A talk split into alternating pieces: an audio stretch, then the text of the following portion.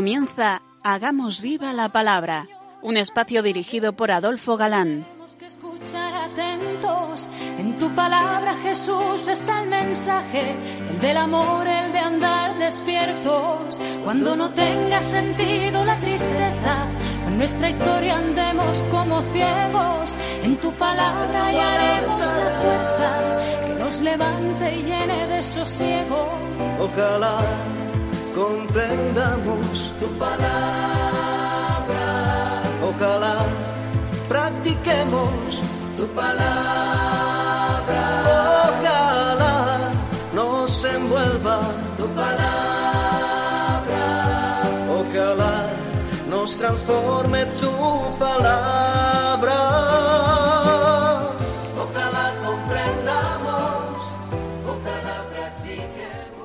Hola, queridos oyentes. Un día más, en esta emisora de la Madre, nos encontramos con vosotros a través de las ondas y encantados de nuevo de compartir el gozo de disfrutar la escucha de la palabra de Dios, buscando en vuestra compañía su vigencia y fuerza para nuestra vida. Aquí estamos de nuevo, Adolfo, y Marta, dispuestos a pasar esta hora en vuestra compañía. Bienvenidos a nuestro programa Hagamos viva la palabra. hola amigos, gracias eh, por permitirnos entrar en vuestros hogares un día más. Estamos analizando el Evangelio de San Juan, como sabéis, y nos quedábamos la última emisión viendo el pasaje del buen pastor que encontramos en el capítulo décimo. El buen pastor Jesús es modelo para los pastores que él dejó en su iglesia, y seguimos leyendo donde lo dejamos hace quince días. El no capacitado, por no querer entrar por la única puerta, mata, roba y destruye. Interesantes las cualidades del buen pastor. Yo soy el buen pastor, y conozco a las mías, y las mías me conocen a mí. Como el Padre me conoce y yo conozco a mi Padre, y pongo mi vida por las ovejas. Tengo otras ovejas que no son de este aprisco, y es preciso que yo las traiga, y oirán mi voz, y harán un solo rebaño y un solo pastor.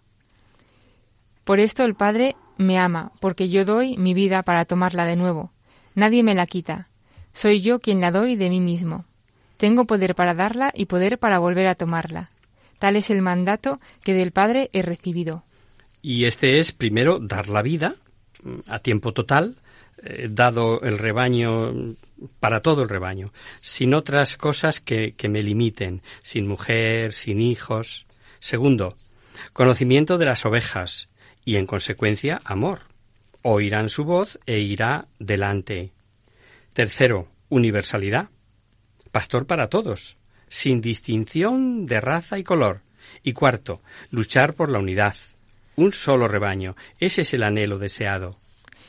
Caifás profetizó que Jesús había de morir por el pueblo, y no solo por el pueblo, sino para reunir en uno todos los hijos de Dios que están dispersos. Vemos con toda claridad que Jesús entrega la vida cuando quiere y la tomará igualmente cuando quiera. Esto en Juan se repite. De ahí la importancia en ese Evangelio de la hora de Jesús, de mi hora. Por más que los hombres lo intenten, Él dará su vida únicamente al llegar su hora. En otros pasajes se nos dirá que fue resucitado por el Padre y en otros que lo es por el Espíritu Santo y aquí vemos que por su propia voluntad. Nada nos escandaliza, al contrario, pues sabemos que Padre, Hijo y Espíritu Santo son un solo Dios. El problema es para los que no creen en la Trinidad. Dice que entrega su vida en cumplimiento de la orden recibida del Padre. Lo hemos oído. Cumplir órdenes, oí. Pues en la carta a los filipenses se nos dice además que Fue obediente hasta la muerte, y muerte de cruz. no nos debe extrañar, pues todo el mal que padece la humanidad se debe a la desobediencia. En efecto, así como por la desobediencia de un solo hombre todos fueron constituidos pecadores, así también por la obediencia de uno solo todos serán constituidos justos. Tal vez hoy, con la hipocresía de dignidades sacadas de la manga, necesitamos cristianos recios, cristianos que sean capaces, como Samuel, de decir al mismísimo rey de Israel que Dios antepone la obediencia al sacrificio mismo. Pero Samuel dijo, ¿acaso se complace Yahvé en los holocaustos y sacrificios como en la obediencia a la palabra de Yahvé? Mejor es obedecer que sacrificar, mejor la docilidad que la grasa de los carneros. Hay una cita impresionante referida a Cristo sobre esto, y está en la carta a los Hebreos. Y aun siendo hijo, con lo que padeció, experimentó la obediencia. ¿Será por esto lo que cuesta tanto obedecer? En este pasaje que hemos leído del buen pastor, no sé si os habéis dado cuenta, vemos con claridad que la Iglesia de Cristo es una, un solo rebaño, santa, da la vida para que tengan vida y gracia, y católica, o sea, universal. Ha dicho hay otras ovejas. Y las opiniones divididas, para unos endemoniados, para otros loco, pero muchos creyentes. Otra vez se suscitó desacuerdo entre ellos a propósito de estos razonamientos, pues muchos de ellos decían Está endemoniado, ha perdido el juicio. ¿Por qué le escucháis? Otros decían Estas palabras no son de un endemoniado, ni el demonio puede abrir los ojos a los ciegos. Que es lo que acaban de ver, ¿no? Han pasado un par de meses desde la fiesta de los tabernáculos, estamos por tanto en digo figuradamente, viendo la carta, ¿no? No que ahora estemos en este tiempo. Septiembre, octubre, y estamos ante la fiesta de los judíos o la dedicación o las encenías, como se dice también. Eh, en invierno, noviembre, diciembre, y celebraban la consagración del altar por Judá Macabeo, que había sido profanado por Antíoco IV Epífanes. Y era fiesta parecida a la de los tabernáculos. El pórtico de Salomón, sin llegar a la magnificencia del pórtico real, tenía 200 metros, de piedra de sillería blanca de 10 por 6 metros, así eran de grandes las piedras, y allí fue donde los judíos, jefes saduceos y fariseos, le hicieron a Jesús corro e hipócritamente le dicen que no les tengan vilo, que, que sobre quién es él. Se celebraba entonces en Jerusalén la dedicación. Era invierno, y Jesús se paseaba en el templo por el pórtico de Salomón. Le rodearon, pues, los judíos y le decían ¿Hasta cuándo vas a tenernos en vilo? Si eres el Mesías, dínoslo claramente. Jesús, como sabemos, solamente a la samaritana y a sus discípulos les había dicho claramente que era él el Mesías. Pero a todos los demás, mm, sino empleando la palabra Mesías o Cristo, que podía causar alboroto, sí lo había demostrado con obras y había dicho claramente ser Dios su Padre. Pero la razón de no creer es contundente. Respondióles Jesús, Os lo dije y no lo creéis. Las obras que yo hago en nombre de mi Padre, éstas dan testimonio de mí, pero vosotros no creéis porque no sois mis ovejas. Mis ovejas oyen mi voz, y yo las conozco, y ellas me siguen. Y yo les doy la vida eterna, y no perecerán para siempre, y nadie las arrebatará de mi mano. No sois de mis ovejas, no me seguís, no me conocéis. Y claro, mm, no lo son porque no quieren, por mala disposición, porque directamente rechazan la luz. A alguien se le puede pasar por la cabeza lo de la predestinación. Pues mm, para nada, de nada, de nada, dice Brown. La doctrina de la predestinación no tiene nada que hacer aquí. Ciertamente, no cierres los ojos a la luz. No tengas mala disposición y ya eres predestinado, como todos los que quieran o queramos. El versículo que sigue es problemático y presenta varias traducciones. Lo que mi Padre me dio es mejor que todo, y nadie puede arrebatar nada de la mano de mi Padre. Otros traducen El Padre que me has dado es más que todos. Es más que todos. Según se sigan a latinos o griegos, eh, la segunda lectura no tiene dificultad, pero la primera ¿Qué es lo que el Padre le dio que es más que todo? San Agustín y otros dicen la naturaleza divina. El Padre, generando eternamente al Hijo, le da su sustancia, eternidad, infinitud, etcétera, ¿no?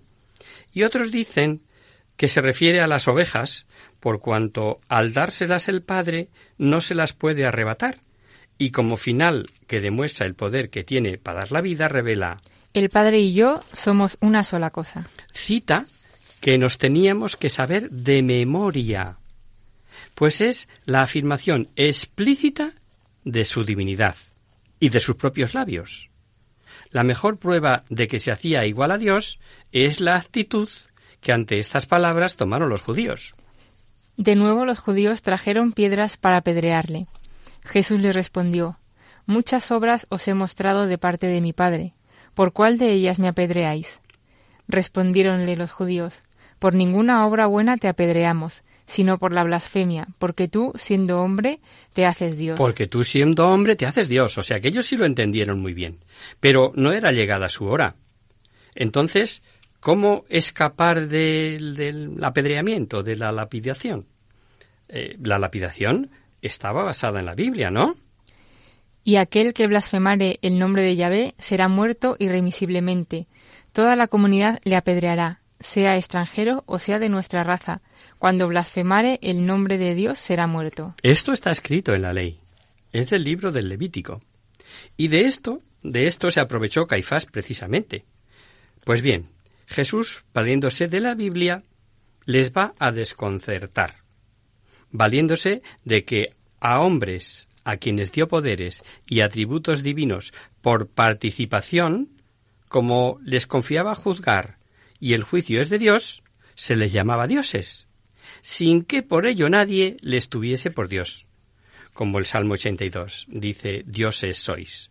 En cuanto a funciones, claro, por ser hijos de Dios. Así, aunque todos somos hijos de Dios, sin poder decir nadie que por eso blasfemamos, Jesús se los quita de encima con remitirles a la Escritura. Hijos de Dios no es como es el Hijo único, de igual naturaleza, pero fijaros que no niega por lo que quieren apedrearle, que es te haces igual a Dios. Jesús les replicó, ¿no está escrito en vuestra ley, yo digo, dioses sois? Si llama dioses a aquellos a quienes fue dirigida la palabra de Dios, y la escritura no puede fallar, de aquel a quien el Padre santificó y envió al mundo decís vosotros, blasfemas, porque dije, soy hijo de Dios. Si no hago las obras de mi Padre, no me creéis, pero si las hago, ya que no me creéis a mí, creed a las obras, para que sepáis y conozcáis que el Padre está en mí, y yo en el Padre.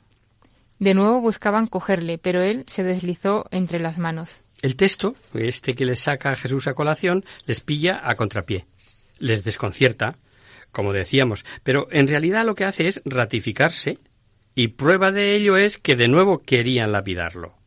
Por doquier se revela la naturaleza divina.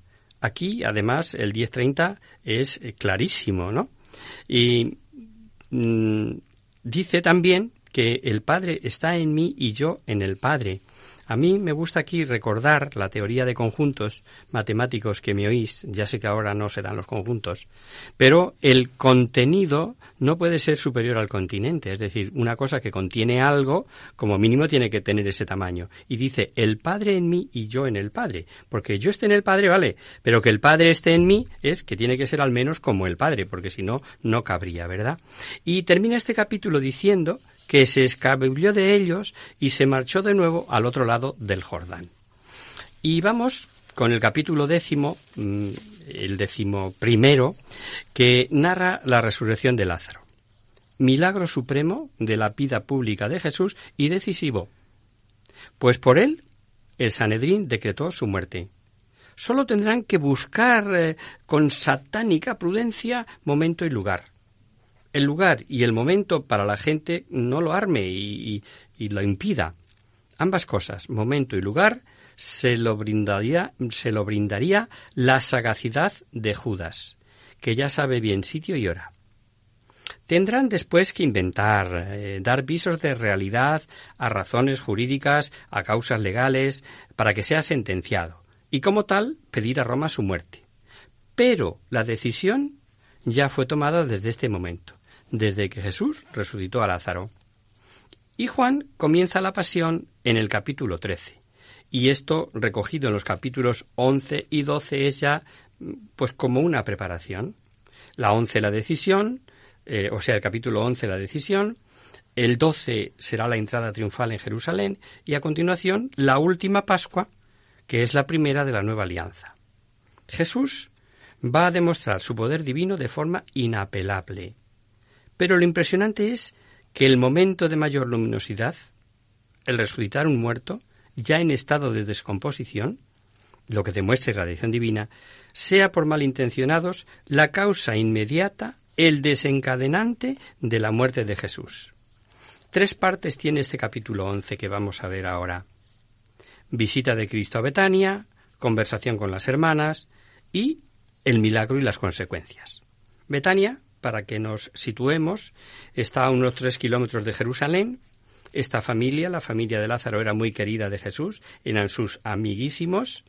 Y sobre si María, hermana de Lázaro, es la misma que Lucas eh, pone de pecadora arrepentida eh, que en casa de Simón enjugó los pies de Jesús, eh, que María Magdalena, mm, vamos a dejar a los estudiosos, todo apunta que no. Mas como el relato no tiene desperdicio, y conviene verlo despacito, si os parece, después de esta pausa musical, lo leemos y analizamos despacito como siempre.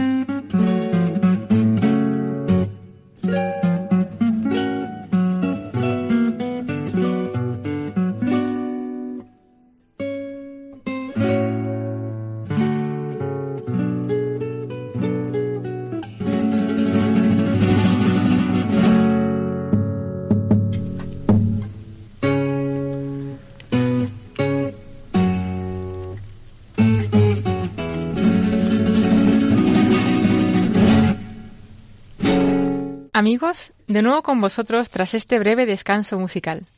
Os recordamos, queridos oyentes, que sintonizáis el programa Hagamos viva la palabra. Si queréis contactar con nosotros vía correo postal, lo podéis hacer a Radio María, Paseo Lanceros, número 2, primera planta, 28024 de Madrid. O si lo preferís, al correo electrónico hagamos viva la palabra arroba radiomaria.es. Para los que se acaban de incorporar, decirles que estamos analizando el Evangelio de San Juan. Así es, y concretamente el capítulo 11. Vamos a empezar leyendo los prolegómenos de la resurrección de Lázaro. Vienen a avisar a Jesús de que su amigo Lázaro está muy mal, vamos, que se muere. Había un enfermo, Lázaro, de Betania, de la aldea de María y Marta, sus hermanas. Era esta María la que ungió al Señor con un ungüento y le enjugó los, los pies con sus cabellos, cuyo hermano Lázaro estaba enfermo. Enviaron pues las hermanas a decirle, Señor, el que amas está enfermo. Oyéndolo Jesús dijo, Esta enfermedad no es de muerte, sino para gloria de Dios, para que el Hijo de Dios sea glorificado por ella. Jesús amaba a Marta y a su hermana y a Lázaro aunque yo que estaba enfermo permaneció en el lugar en el que se hallaba dos días más. Pasados los cuales dijo a los discípulos, Vamos otra vez a Judea. Los discípulos le dijeron, Rabí, los judíos te buscan para apedrearte, ¿y de nuevo vas allá? Respondió Jesús, ¿no son doce las horas del día? Si alguno camina durante el día no tropieza, porque ve la luz de este mundo. Pero si camina de noche tropieza porque no hay luz en él. Esto dijo y después añadió, Lázaro, nuestro amigo, está dormido, pero yo voy a despertarle. Dijéronle entonces los discípulos, Señor, si duerme, sanará. Hablaba Jesús de su muerte y ellos pensaron que hablaba del descanso del sueño. Entonces les dijo Jesús claramente, Lázaro ha muerto, y me alegro por vosotros de no haber estado allí para que creáis. Pero vamos allá. Dijo pues Tomás, llamado Dídimo, a los compañeros, vamos también nosotros a morir con él. El recado a Jesús, si os habéis dado cuenta, es delicioso. Aquel al que tú amas, no es necesario pedirle que venga a sanarle. La familia era muy querida de Jesús, y Jesús no corre, no va a curarle, y queda perfectamente enterado, y todavía se queda dos días más. Claro que Jesús sabe que ya lleva dos días muerto, cuando dice a sus discípulos que la enfermedad no era de muerte y que duerme. Jesús podía referirse al sueño de la muerte con esta palabra. No olvidar, por ejemplo, que cementerio es lo mismo que dormitorio. Los discípulos, que tenían enorme miedo a volver a Jerusalén, las cosas ya pintaban mal, se agarran a una creencia popular, muy real. Si duerme, es decir, dormir plácidamente es síntoma de salud. En este caso de sanación, querían ellos pensar. Pero Jesús les espabila que no, que está muerto. Una reflexión. ¿Volvió el emisario antes que Jesús? Hemos de suponer que sí. ¿Y qué dijo? ¿Le diste el recado? Eh, tal vez supusieron que no lo habían dado, pero ¿cómo entonces ha permitido? ¡Zas! el mazazo. Sí, sí. Y dijo que esta enfermedad no era para muerte y, lleva dos días muertos y, y ni se ha enterado. ¿Hemos pensado en las tentaciones de María? Le diría al diablo, ¿y ese es el que te ama? Vaya Mesías. ¿Y ese es tu profeta Salvador? Qué estúpida eres. Anda, anda, confía en él, escúchale. Santa Teresa diría que Dios trata así a sus amigos. Cuando Jesús dice volver a Jerusalén y abiertamente les dice que Lázaro está muerto, y como se alegra por el milagro fortalecerá su fe, fijaos que el miedo de los discípulos era porque al volver a Jerusalén corrían gran riesgo. Que Tomás, Tomás, en un rasgo de amor que le honra, dijo Vayamos también nosotros a morir con él. A Dios se le rinde con gestos, y nadie le aventaja en generosidad. Acordaos de este pasaje para cuando lleguemos al capítulo veinte. Solían enterrar el mismo día el fallecimiento, pero los duelos, las visitas duraban una semana, eh, siete días, los tres primeros días de llantos, así que como distaba tres kilómetros de Jerusalén, como hemos dicho, y era familia conocida, cuando llegó Jesús al cuarto día, la casa estaba con muchísima gente. Leamos. Fue pues Jesús y se encontró con que llevaba ya cuatro días en el sepulcro. Estaba Betania cerca de Jerusalén como unos quince estadios, y muchos judíos habían venido a Marta y a María para consolarlas por su hermano. Marta, pues, en cuanto oyó que Jesús llegaba, le salió al encuentro, pero María se quedó sentada en casa. Dijo pues Marta a Jesús, Señor, si hubieras estado aquí, no hubiera muerto mi hermano, pero sé que cuanto pidas a Dios, Dios te lo otorgará. Díjole Jesús, resucitará tu hermano. Marta le dijo, sé que resucitará en la resurrección del último día. Díjole Jesús, yo soy la resurrección y la vida. El que cree en mí, aunque muera, vivirá. Y todo el que vive y cree en mí no morirá para siempre. ¿Crees tú esto? La pregunta se las trae, ¿no? Pero la fe de Marta respecto a Jesús es imperfecta. Le dice, si hubieras estado aquí, y eso posiblemente sabía que Jesús había resucitado al hijo de Régulo, que lo sanó a distancia, sabe que el último día resucitará. Esto era creencia general a partir de los macabeos, salvo para los saduceos, claro. Lo que no sabía Marta, ni María, ni los judíos creyentes es que el agente de esta resurrección era el Hijo de Dios hecho hombre. Es que Él era la resurrección y la vida. Y reconoce a Jesús como Hijo de Dios, Sí, claro, pero resucitar a mi hermano, ni pensarlo. Y Jesús ya había dicho que los muertos oirían su voz. Os aseguro que viene la hora, y es ahora mismo, en que los muertos oirán la voz del Hijo de Dios, y los que la oigan vivirán. No os admiréis de esto, porque va a llegar la hora en que todos los muertos oirán su voz. Los muertos espirituales, pero también los muertos muertos. Pero Juan va a más la vida eterna es la que importa. Y esta igualmente es Él quien la da. Lo dijo muchas veces. Porque la voluntad de mi Padre es que todo aquel que ve al Hijo de Dios y cree en Él tenga vida eterna, y yo le resucitaré en el último día. El ladrón viene solamente para robar, matar y destruir, pero yo he venido para que tengan vida y la tengan en abundancia. Y Marta avisa a su hermana, y se levanta y corre hacia Jesús a pesar de que no vino cuando le mandaron el recado. Los judíos piensan que aun pasados los tres días de llanto, iba al sepulcro a llorar. Después de esto, Marta fue a llamar a su hermana María y le dijo en secreto, El maestro está aquí y te llama. En cuanto María lo oyó, se levantó y fue a ver a Jesús.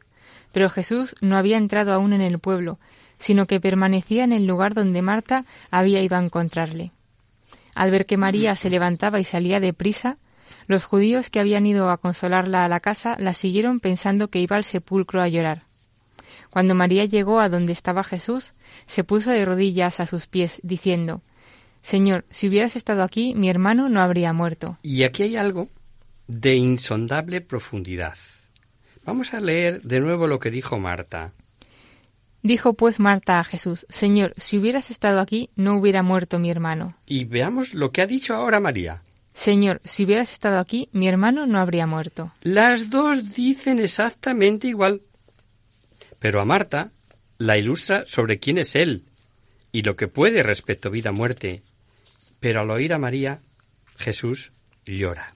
Jesús, al ver llorar a María y a los judíos que habían llegado con ella, se sintió profundamente triste y conmovido, y les preguntó ¿Dónde lo habéis sepultado? Le dijeron Señor, ven a verlo. Y Jesús lloró. Y Jesús lloró. Con el llanto de Jesús han quedado santificadas todas las lágrimas por pérdidas de seres queridos. Claro que se puede llorar. Pero nosotros, ¿por qué lloramos? Básicamente por impotencia, en remediar la muerte, porque para nosotros es el final, es, es algo irreversible. Pero Jesús, Jesús sabe que va a resucitarlo. Los quilates de su amor son mucho mayores llora por el dolor que le causa ver el dolor inmenso de esos queridos, de esos amigos, de esas personas a las que amaba. Por eso tuvo que estar ausente. Esto eh, yo me gusta ilustrarlo con una pequeña eh, anécdota o comparación, si me permitís. Mm, cualquiera de vosotros que vea a una niña llorando porque se le ha caído el osito a, una zanja enorme y que ella no puede rescatarlo, eh, mm, tú que tienes facultad y eres más alto, llegas y te pones a llorar con la niña por el osito que se le ha caído, sabiendo que puedes bajar, coger el osito y dárselo. Esas son las lágrimas de Jesús, de, de comunión con sus amigos. Y ante el drama decían algunos.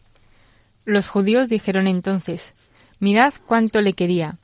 Pero algunos decían, ¿este que dio la vista al ciego no podría haber hecho algo para que Lázaro no muriese? Jesús va con la comitiva al sepulcro, pensaban que quería llorar sobre la tumba del amigo, había dos tipos de tumbas, en forma de cueva con escalerilla y tapa rectangular, y otra excavada con tapa redonda giratoria. El Talmud, los estudios bíblicos de la Torá, decían que el alma duraba tres días en el cuerpo, y por eso el cuarto ya comenzaba a descomponerse. Los judíos no embalsamaban como los egipcios, y el espectáculo debió de ser tremendo, con un dato impresionante de historicidad, y gracias al cual el milagro será contundente. Jesús, otra vez muy conmovido, se acercó al sepulcro. Era una cueva que tenía la entrada tapada con una piedra. Jesús dijo, Quitad la piedra. Marta, la hermana del muerto, le dijo, Señor, seguramente huele mal, porque hace cuatro días que murió. Señor, que huele. No, no cabe sugestión ni apariencia, hasta el punto de que, como veremos, muchos luego iban a ver a Lázaro. Jesús prepara a Marta. Jesús prepara a todos para que crean que es Él el enviado del Padre, para que creyeran en su divinidad. Jesús le contestó, ¿no te he dicho que si crees verás la gloria de Dios? Quitaron la piedra, y Jesús mirando al cielo dijo, Padre, te doy gracias porque me has escuchado. Yo sé que siempre me escuchas, pero digo esto por el bien de los que están aquí, para que crean que tú me has enviado y con una voz fuerte dijo al muerto. Habiendo hablado así, gritó con voz fuerte, Lázaro, sal fuera. Y el muerto salió, atadas las manos y los pies con vendas y envuelta la cara en un lienzo. Jesús les dijo, Desatadlo y dejadle ir. Dos puntualizaciones. Padre, sé que siempre me escuchas. Te doy gracias porque me has escuchado tan, tan, tan seguro, tan íntima unión tiene con el Padre, que ya está seguro de que lo va a resucitar. Punto primero. Y luego el espectáculo, como decía, la aparición del muerto lleno de vendas, tapada la cara con un sudario, debió de poner a la gente el pelo de punta. Doble milagro si nos fijamos. Resurrección y sacar el cuerpo liado, aunque ya con vida, también por fuerza sobrenatural. Tuvieron que desatarle para que anduviese. Y como siempre, caída de unos, elevación de otros. Como dijo el anciano Simeón, muchos, al ver lo que vieron, creyeron. Al ver lo que Jesús había hecho, creyeron en él muchos de los judíos que habían ido a acompañar a María. Pero los siguientes versículos, que admite dudas, están repartidos los pareceres. Leamos. Pero algunos fueron a contar a los fariseos lo hecho por Jesús. ¿Quiénes fueron? ¿A qué fueron? ¿Los que fueron a los fariseos habían visto el milagro o eran ellos simplemente? Veamos. Primero, fueron al ver el milagro a esclarecer e informar con buena intención, pues siendo de ellos quedaron rendidos a la evidencia. Así opinan algunos, pero es poco consistente. Los fariseos ya habían visto otros milagros y pensaban que los hacía con el poder de Belcebú, por ejemplo, y que estaba endemoniado. Los que fueron no vieron el milagro, sino que enterados y enemigos de Jesús corrieron a decirlo. Puede ser. Pero aunque no hubiesen visto el milagro, ahí estaba y quedó de manifiesto. Y tercero, y creo la más verosímil, el texto a decir que muchos creyeron está dando a suponer que otros corrieron a los fariseos a contarlo con la misma intención que los del Sanedrín. No era sábado. No es pecado resucitar, pero podían verlo como una profanación sacrílega. Y por lo que dijeron los fariseos, parece ser esta la mejor interpretación. Entonces los fariseos y los jefes de los sacerdotes, reunidos con la Junta Suprema, dijeron ¿Qué haremos? Este hombre está haciendo muchas señales milagrosas. Si le dejamos seguir así, todos van a creer en él, y las autoridades romanas vendrán y destruirán nuestro templo y nuestra nación. Por lo demás, ya dijo Jesús con la parábola del rico Epulón y Lázaro, que aunque un muerto volviera a la vida no creerían. El Sanedín estaba compuesto por setenta miembros más uno, y lo constituían ancianos, jefes de grandes familias, sumo sacerdote, en tiempos de, de Jesús eran los saduceos, escribas y doctores, todos fariseos. Pero es significativo que citen solo a los enemigos encarnizados, los sacerdotes saduceos y fariseos. Y con su habitual hipocresía aparentar que hacen un bien, salvar el templo y al pueblo, ojo. Y Caifás, astuto, les saca la aprobación de la sentencia. Pero uno de ellos, llamado Caifás, sumo sacerdote aquel año, les dijo vosotros no sabéis nada. ¿No os dais cuenta de que es mejor para vosotros que muera un solo hombre por el pueblo y no que toda la nación sea destruida? Dice el evangelista, como cosecha suya de Juan, que fue una profecía como pontífice. Obviamente no puede ser una profecía en el sentido directo, pues eh, Dios no pudo mover a Caifás a pronunciar sentencia contra Jesús. Es propiamente indicación providencial de su muerte, el uno por todos. Eh, mm, seguiremos viéndolo aquí el próximo día. Si os parece, lo dejamos por hoy.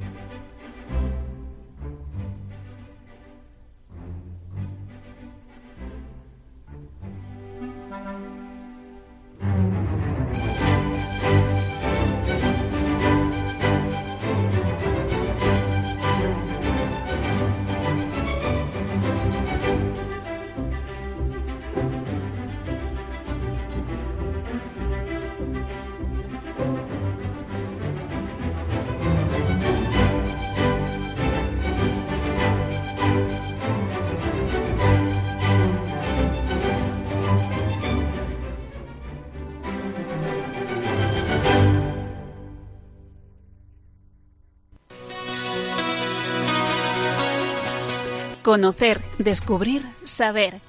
En Hagamos Viva la Palabra. Abrimos ahora este mini espacio del final del programa que llamamos Conocer, Descubrir, Saber, para satisfacer vuestras curiosidades, para responder a vuestras preguntas, para hablar de alguna cosa histórica o actual que pueda orientar nuestras vidas. En esta ocasión hemos recibido una carta de Ramón, un querido oyente riojano, que dice así. Hola Adolfo, soy un seguidor del programa Hagamos Viva la Palabra que os escucha desde Logroño. Os quiero felicitar por el programa y por la manera tan sencilla de explicar temas a veces complejos.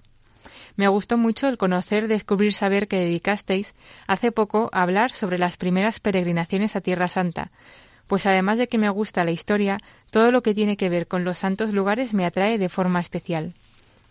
Al hilo de aquella consulta, quería plantearos hoy otra que guarda cierta relación. Me gustaría que nos hablaseis de la historia de la Orden franciscana en los santos lugares. ¿Cómo surgió la custodia de Tierra Santa? ¿Cuáles han sido los avatares por los que ha pasado a lo largo de los siglos? ¿En qué consiste la tarea de custodiar los santos lugares? Muchas gracias por adelantado, Ramón. Y muchas gracias a ti, querido Ramón, por tu escucha y por tu correo. Vamos a intentar responder a tu consulta dando unas pinceladas generales, pues eh, los ocho siglos de historia que tiene la custodia a sus espaldas darían para más de un programa, para mucho. Por eso, eh, en principio, te remitimos a la página web de los franciscanos en Tierra Santa, www.custodia.org, en la que nos hemos apoyado para responder a tu consulta por si quieres profundizar más en el tema. Empezaremos diciendo que la custodia franciscana de Tierra Santa es quizá eh, la provincia de la Orden de Frailes Menores más importante desde el punto de vista histórico y simbólico. ¿Cuáles son sus funciones? Pues son cuatro, muy concretas. Primera, animar los santos lugares con la liturgia para los peregrinos y para las iglesias locales que, como sabéis, acogen a comunidades de diversos ritos católicos occidentales y orientales, y la custodia lleva adelante muchas actividades formativas y sociales para sostener la presencia cristiana en Tierra Santa. Escuelas, construcción de viviendas, ayudas para subsanar las distintas formas de pobreza. La segunda es acoger a los peregrinos que vienen de todas partes del mundo. Los franciscanos les ofrecen guía espiritual, una amplia red de casas de acogida y la posibilidad de asistir a las celebraciones litúrgicas en los santos lugares. Y la tercera, mantener las estructuras de estos lugares para que funcionen correctamente. Esto abarca, como podéis suponer, desde la conservación de los santuarios y demás edificios hasta la reconstrucción y rehabilitación de los templos y edificaciones gestionados por ellos. Y la cuarta es difundir la información sobre Tierra Santa e inculcar en los cristianos de todo el mundo el cuidado de los santos lugares. Para ello llevan a cabo actividades docentes y de investigación bíblico-arqueológica, como por ejemplo excavaciones arqueológicas en los santos lugares, publicación de, peregrinajes antiguos y el estudio de la Biblia a través de la geografía y la historia de estos territorios. Las instituciones académicas de referencia son el Studium Biblicum Franciscanum de Jerusalén y el Instituto Arqueológico Franciscano del Monte Nebo en Jordania. Ahí es nada. Y sabéis que vosotros, mm, que nosotros, perdón, podemos poner nuestro granito de arena en esta gran obra. Como muchos sabéis, la custodia siempre ha tenido necesidad de ser financiada desde el exterior y a través de los siglos los papas han exhortado a hacer colectas periódicas para ayudar a los franciscanos de Tierra Santa. Y la colecta, que suele hacerse, si no recuerdo mal, coincidiendo con el Viernes Santo en todas las iglesias del mundo, es para eso. Así que el próximo Viernes Santo ya sabéis. Y vamos a hablar ahora de esos ocho siglos que se cumplen justo este año de presencia franciscana en Tierra Santa pues los orígenes se remontan al 1217, cuando se celebró el primer capítulo general de frailes menores. San Francisco decidió mandar a sus frailes desde Asís por todo el mundo, originándose así las provincias franciscanas. Pues bien, entre las once provincias madre está la de Tierra Santa, que en los primeros documentos aparece como Siria, Romania o Ultramarina, y comprendía el imperio de Constantinopla, desaparecido, Grecia, Asia Menor, Antioquía, Siria, Palestina, Chipre, Egipto y todo el resto del Levante. Dos años más tarde, en 1219, San Francisco de Asís viajó a Oriente Medio. En su peregrinación, a pesar de la violencia de las cruzadas, visitó al sultán Melek el Camel, sobrino del gran Saladino, que en aquel tiempo gobernaba en Tierra Santa. Fue un encuentro pacífico que sirvió de impulso y aliciente para los franciscanos y para las pequeñas comunidades cristianas latinas de Tierra Santa. Medio siglo después, en el capítulo general de Pisa, se decidió dividir las provincias franciscanas en entidades más pequeñas, llamadas custodias, con el fin de atender más de cerca a las comunidades. Y así surgió la custodia de Tierra Santa, que comprendía los conventos de Juan de Acre, Antioquía, Sidón, Trípoli, Tiro, Jerusalén y Jaffa.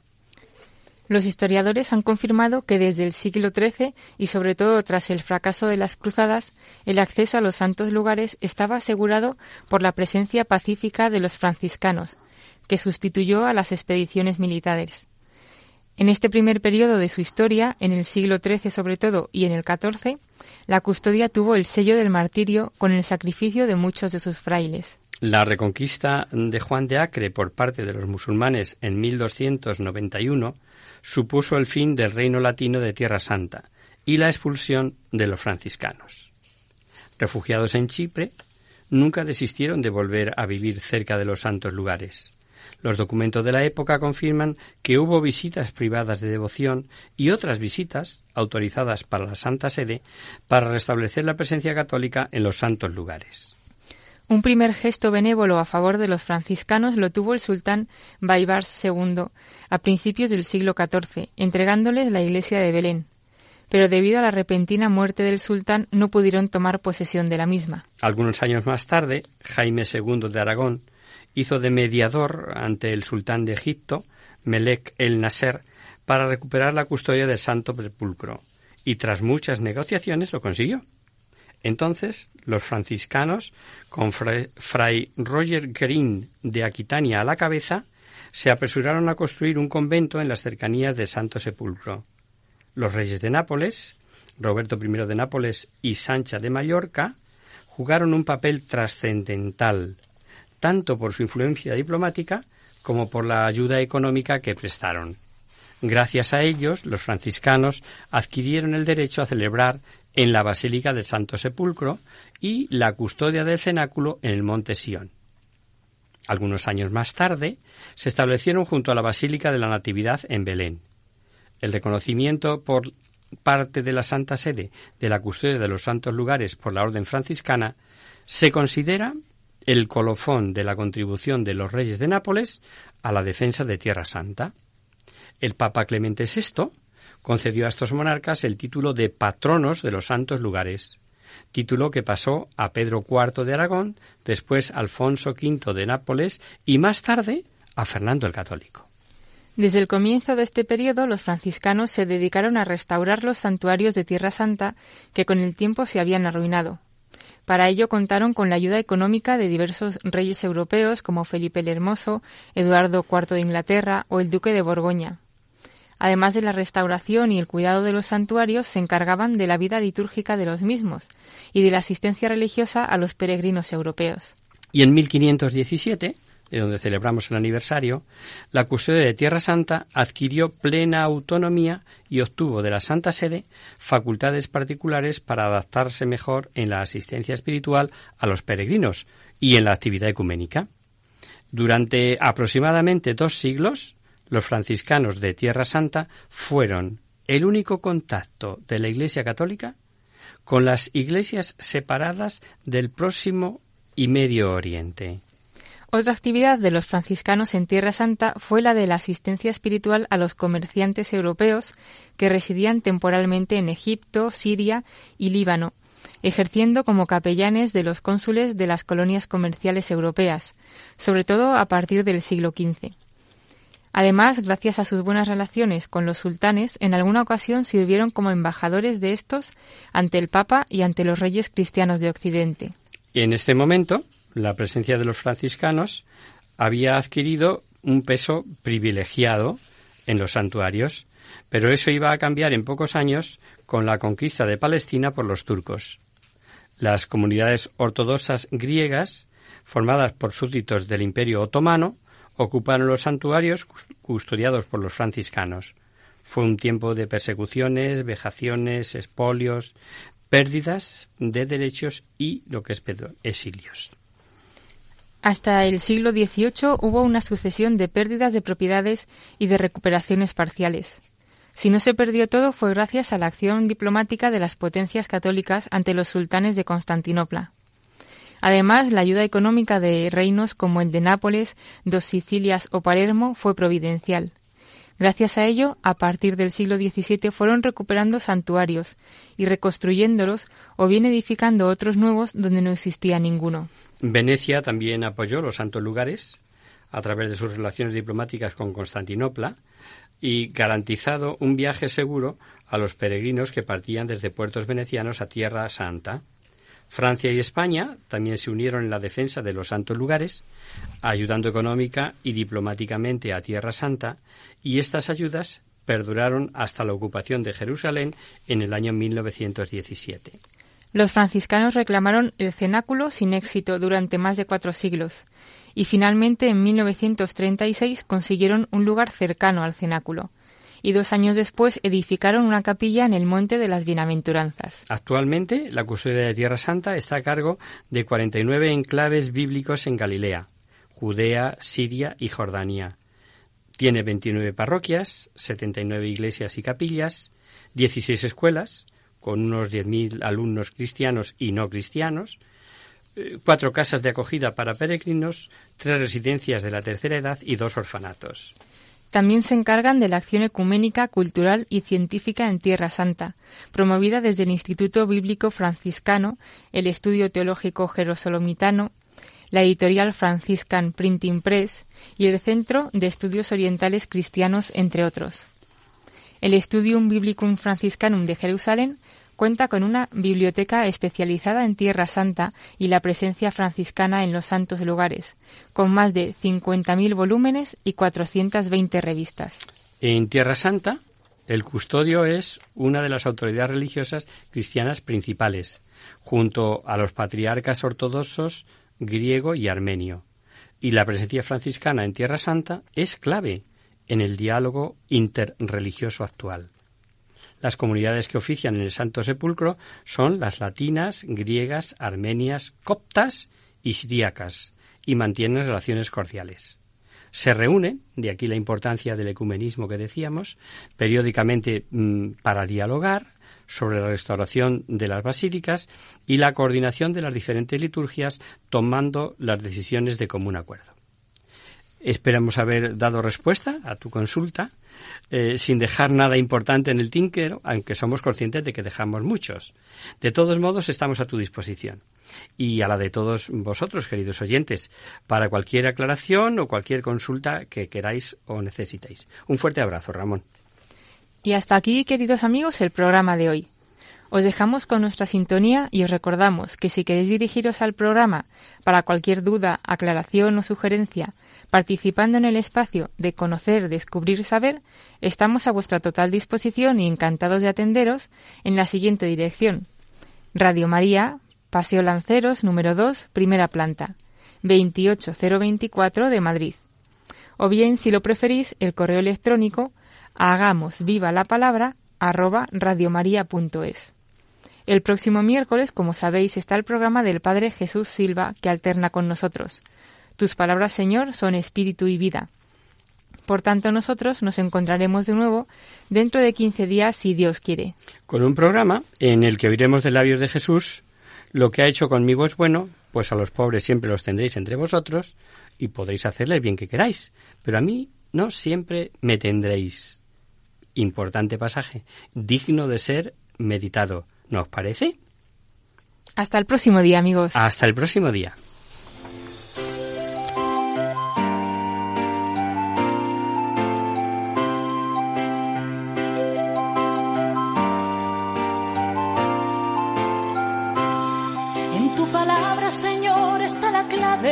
Solo tenemos que escuchar atentos. En tu palabra, Jesús, está el mensaje, el del amor, el de andar despierto. Así concluye Hagamos viva la palabra con Adolfo Galán. Andemos como ciegos en tu palabra y haremos la fuerza que nos levante y llene de sosiego.